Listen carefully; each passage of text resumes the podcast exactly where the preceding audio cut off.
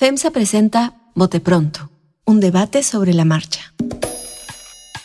Desde hace más de 130 años, en FEMSA trabajamos para generar valor económico y social. Buscamos ser el mejor empleador y vecino de las comunidades en donde tenemos presencia.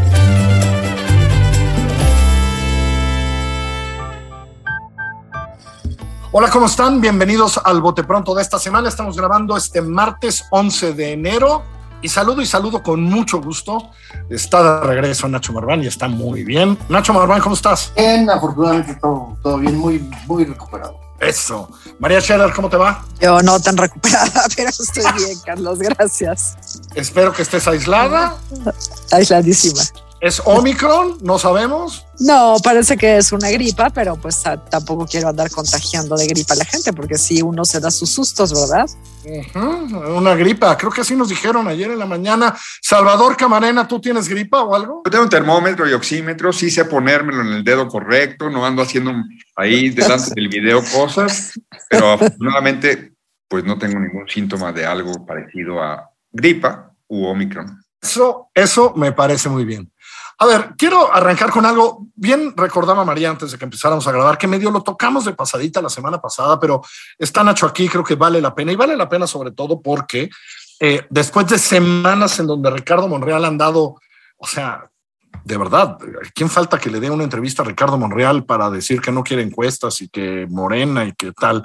Eh, pero lo que ya provocó es que brincó al presidente, es decir, una pregunta y el presidente brincó Creo que no le fue nada bien a Ricardo Monreal eh, con lo que dijo el presidente en la mañana era ayer de él, le recordó de dónde viene la palabra radical, eh, raíz, etcétera, etcétera. Y quiero arrancar con Monreal, pero de ahí me quiero pasar a que cada día vemos a más morenistas enojados porque no fueron elegidos para las elecciones a gobernador. Pero ese que sea el segundo tema, porque sí están pasando cosas muy interesantes no, sé si interesantes, eh, eh, en Morena, pero primero empecemos, el presidente ya, ya le dijo, don Ricardo Monreal, las cosas son así, tanto que Monreal tuvo que poner un par de tweets ahí diciendo, no, si yo lo quiero mucho. María Scherer, arranca. Eh, pues sí, Carlos Monreal dice que, que, los radicales de Morena van a acabar con, con, este país y que van a, en su empeño por hacer pedazos a, a los moderados, eh, y que van a empezar acabando con, con Morena, ¿no? Con su propio partido. Eh, pues el, el, hecho me parece es que Monreal ya tiene una, una patita fuera de Morena, eh, todavía no del todo, porque todavía en sus declaraciones dice que no es su intención confrontarse con el presidente y yo creo que está pues que está en, en, camino, ¿no? En, en, en, camino, digamos, construyendo la salida. Él sigue diciendo que, que, la, que, la, forma en la que él quiere llegar a la candidatura a la presidencia es por Morena. Y, y, me, y me, parece que eh, el presidente, él ha dicho que la moderación por la que ahora eh, Monreal aboga es un error político que él piensa que hay que radicalizar y no solo lo piensa y lo declara, ¿no? En, en los hechos lo vemos, lo vemos sí. todos los días y es una, y es una estrategia que, que a él le ha funcionado, le ha funcionado hasta el día de hoy. Eh, Monreal quiere ahora, como lo declaró a Roberto Samarripa, estar más cerca del perfil socialdemócrata ¿no? de, los países escandinavos. Eh, y ya, pues está yo creo que en un eh, pleno y abierto desencuentro con el presidente, aunque ninguno de los dos lo diga abiertamente. Salvador, Ahora, de verdad que por muchos años, pocos tan cercanos en lo político para armar todo esto que Ricardo Monreal, ¿no, Salvador? Es decir, sí tiene costos por todas partes para todos, ¿no? Bueno, fue su jefe de campaña, Carlos. Hay que recordar que en las tres campañas que ha tenido el presidente, el hoy presidente López Obrador, eh, Monreal estuvo ahí, eh, llegó a ser jefe de campaña 2012 y por supuesto uno de los voceros de ese movimiento, de esas candidaturas, un fundador de Morena, un colaborador desde los 90, eh, cuando se pasa del PRI al entonces PRD, eh, un colaborador de Andrés Manuel López Obrador, pero un político antes que nada también, Carlos, es decir, alguien que está todo el tiempo midiendo las circunstancias en las que puede incidir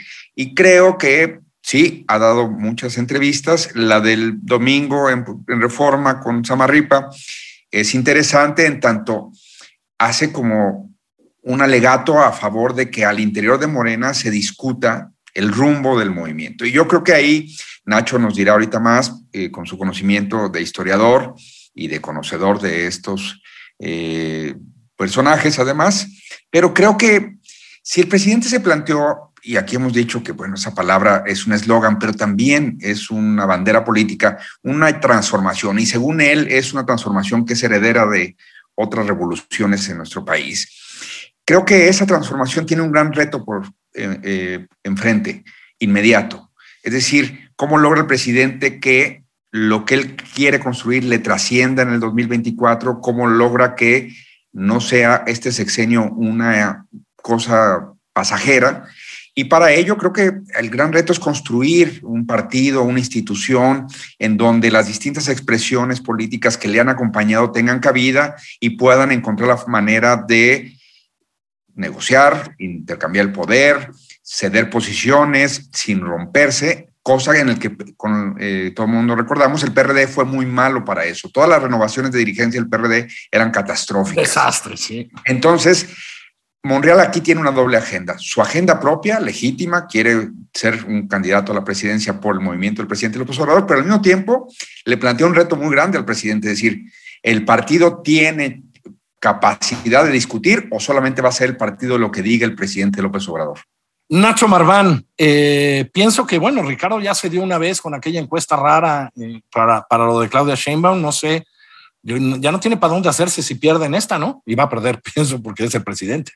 Efectivamente, el, el, el, punto, digamos, y la entrevista y todo se explica mucho a partir de eso, de que supongo y creo que está muy consciente de que no tiene para dónde hacerse, de que tiene poco chance en términos del ánimo del presidente, y entonces hace, da una entrevista muy completa, muy amplia, hasta con posicionamiento ideológico y demás, pues haciendo su lucha por eh, posicionarse eh, en la posible encuesta, por posicionarse frente al presidente, eh, y a ratos me recuerda un poco este, ese rollo de la socialdemocracia y demás, pues casi, casi jugando al Chucho Ortega, ¿no?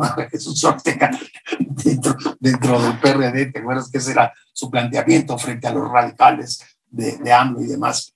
Sinceramente no me queda claro la fragmentación o la, la conformación realmente de grupos fuertes e importantes como él lo, lo plantea dentro, dentro de Morena, de radicales y, este, y moderados. Yo sí creo que todos están matizados inclinados más hacia un lado o hacia el otro, pero matizados eh, y controlados por el predominio de, del presidente, por el predominio Entonces, este, su, su, su lucha es por eh, eh,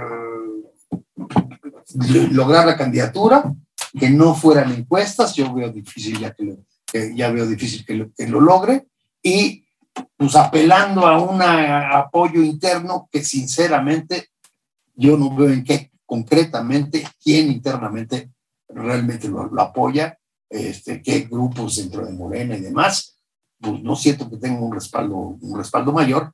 Y paradójicamente, al mismo tiempo, dice, bueno, venimos juntos desde hace 24 años, etcétera, etcétera, este, tratando no de confrontarse. Yo no creo que vaya a la confrontación, lo único que está anunciando de alguna manera es, pues no está tan fácil que me disciplinen, sin llegar, digamos, incluso a plantear una amenaza franca y abierta, que como vimos en el 2012, frente, en el 2018, frente a lo de la, la, la, candidatura al jefatura de gobierno, pues resultó una, una, una, una faramaya. Y de hecho, vámonos este, más para acá.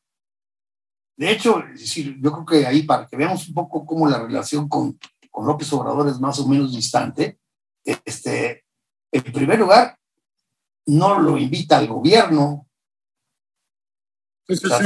habiendo, ganado como ganaron y demás, para realmente empujar el proyecto y demás, pues lo deja ahí en, el, pues, no como premio de castigo, pero sí, yo supongo que él sí esperaba ser algo así como secretario de gobernación y demás, y dice, no, tú te quedas ahí en el Senado y acá vamos a manejar la, transformación por, por otro lado. Mm. Y luego empieza, disque muy radical, con las comisiones bancarias y con una serie de iniciativas ahí bastante cuestionables, y ahora pues siente que quiere acomodarse, pues yo creo que para quedar bien con un cierto público más bien. Ahora, estas cosas también tienen impactos de otras maneras, es decir, estas, déjame poner comillas, indisciplinas, porque vengo contando desde hace algunos días, es decir, eh, es Oaxaca eh, con Susana, eh, con la alcaldesa de Reynosa en Tamaulipas, ahora Durango también, hay quejas por el nombramiento de, Mario Delgado de quién será el candidato, es decir, y estas cosas cambian las elecciones, ¿no? Decíamos, no, hombre, hay elecciones que, por supuesto, va a ganar. no, hay, no hay duda, va a ganar quien va a ganar, etcétera, etcétera, y el Morena se va a llevar todos los estados, pero estas cosas pues no sé, la alcaldesa de, no, es de Ciudad Victoria, perdón. Pues a lo mejor se acuerda que hace como seis meses era panista y el panismo dice, ah, no está mal para acá, y etcétera. No, María, es decir, sí tienen impacto estas indisciplinas en indisciplinas que pueden pasar en las elecciones de este año. Eh, pues sí, Carlos, las que mencionas y otras eh, candidaturas de Morena han sido en sus respectivos estados o municipios objeto de pues de mucha, de mucha protesta y algunos de ellos piensan llevar al, tribunal sus casos, ¿no? no, no piensan eh, ceder fácilmente. Em, ahora, falta, hablando de consecuencias, ¿no? Eh, ahorita estamos con Monreal, pero, pero falta la segunda, ¿no? O sea, falta también que, que, que, va, que va a ser Marcelo Ebrard. ¿Qué va a ser Marcelo? Esa es una gran pregunta. ¿eh? Sí, exactamente. Y, y, pues no, creo que no le falta mucho tiempo a Marcelo para, para pronunciarse, para volver a respaldar a Monreal. Y esa, y esa creo que va a ser la grande, Carlos, la, las, las indisciplinas en los estados, creo que más o menos hasta ahora Morena las ha sabido, las ha sabido manejar, porque la gran, además la gran apuesta de la oposición frente también a sus, propias, eh, sus propios desacuerdos al interior de la alianza. La gran apuesta de los, de los partidos de oposición son las rupturas en Morena, son que las candidaturas no, no se negocien en frente de manera correcta y que ellos puedan aprovechar esa división, no solo para pescar un candidato, ¿no? sino para, para, para encontrarse con un candidato morenista al final menos fuerte. Salvador, ¿ves algún impacto en los estados o va a pasar? Esto que estamos viendo en tres estados. No, yo no. Eh, sí, el, caso de Tamaulipas creo que por el personaje que estaba siendo convocado, una expanista que dio este salto, ¿no? Eh, de, buscando la candidatura, pero eso es demasiado coyuntural, creo, creo que no, no conlleva ningún riesgo para Morena. Eh, es la repetición de la película del 2021, hubo algunos inconformes, pero al final eh, no, no veo ni siquiera ninguna crisis, por supuesto, eh, hasta lo que sabemos hoy, tipo guerrero, donde sí hubo otro tipo de denuncias y, se tuvo que resolver en los tribunales literalmente la candidatura, con el resultado que ya sabemos de cierta simulación para dejarlo barato. Creo más bien que me gustaría apuntar que quizá vamos a conocer el talante del presidente López Obrador frente a la rebeldía de Ricardo Monreal en una posible escisión o desgaste de su liderazgo en el Senado. Como decía Nacho, si ya era una cosa de tú, ayúdanos con el Senado y además saca adelante lo que te mandamos, son ya, pues el primero fue César Cravioto, senador, eh, suplente, pero ahora pues en la senaduría de Martí Batres, entonces se, nota que también ahí hay una, una mano por parte del equipo de Claudia Sheinbaum, el que le revira luego, luego a Ricardo Monreal diciendo que no, que pues este, que sí se va a discutir, que no, que Morena no, no va a resentir ningún tipo de disidencia. Pero por otra parte, ya hay otra senadora también reclamándole a Monreal y hablando de que, pues, qué tal que lo sancionan. No se le vaya a desbaratar, pues, a Ricardo Monreal el liderazgo que logró construir ahí. Claro, un liderazgo que incluía interlocución con los priistas, con los panistas, con MC, que es algo que va en línea con su idea de, no ser tan radical. Pero por otro lado, pues así como le ganó en un momento Martí Batres y lo marginó, no vaya a ser que esta jugada al final también margine ahora a Ricardo Monreal. No sé, creo que ahí todavía hay cosas por verse de esta proclividad para manifestarse a favor de otro tipo de procedimientos en Morena por parte de Ricardo Monreal. Nacho Marván, te escucho. A ver, este, primero coincido bastante con Salvador en toda la, en las dos partes, pero deja, deja explicarme. Primero, lo de las candidaturas, este, sí vemos ruido en la prensa, vemos este, inconformidades, pero yo no veo eh, en ninguno de los seis y menos en los tres que más o menos son conflictivos, ninguna amenaza declarada inclusive, ¿no? Es decir, eh, Harp, la senadora Harp, va, no, no la hicieron cargo en la comisión interna, va a ir al tribunal, ahí habrá todo un procedimiento.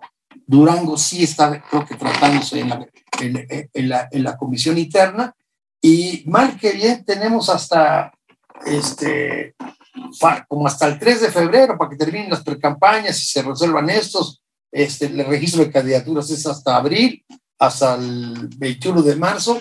Entonces, yo creo que aquí hay tiempo y no veo ahorita que se vaya a ennegrecer el panorama.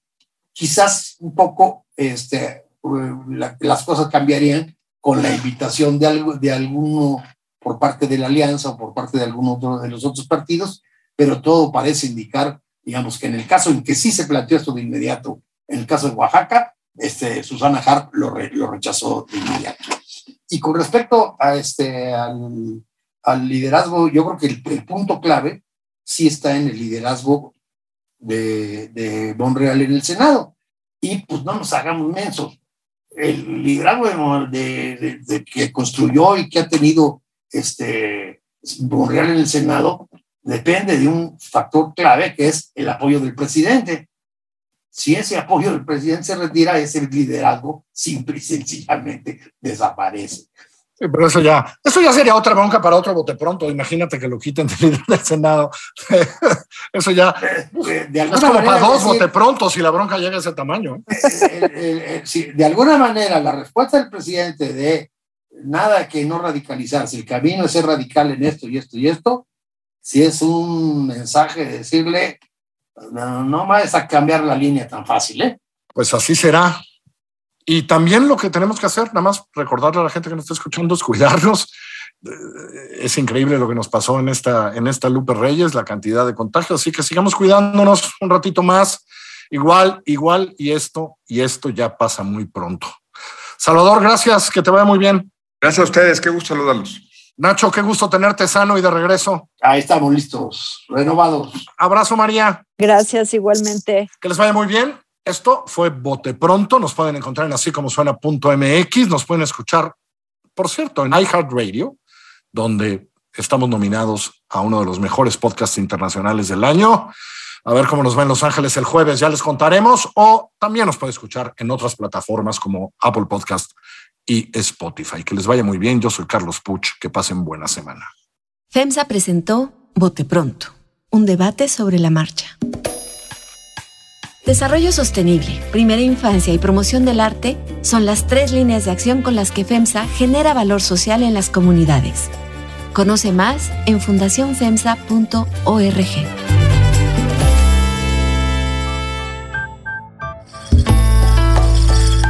Así como suena y FEMSA presentaron Bote Pronto, un debate sobre la marcha. La dirección editorial es de María Scherer, la producción ejecutiva de Giselle Ibarra. Yo soy Carlos Puch, quien trabaja con todo este equipo, y le presento cada semana nuestras historias. Estamos en así como suena.mx, en Google Podcasts, en iTunes, en Spotify, en Himalaya, en Deezer, en Amazon Music o allá donde usted escuche sus podcasts.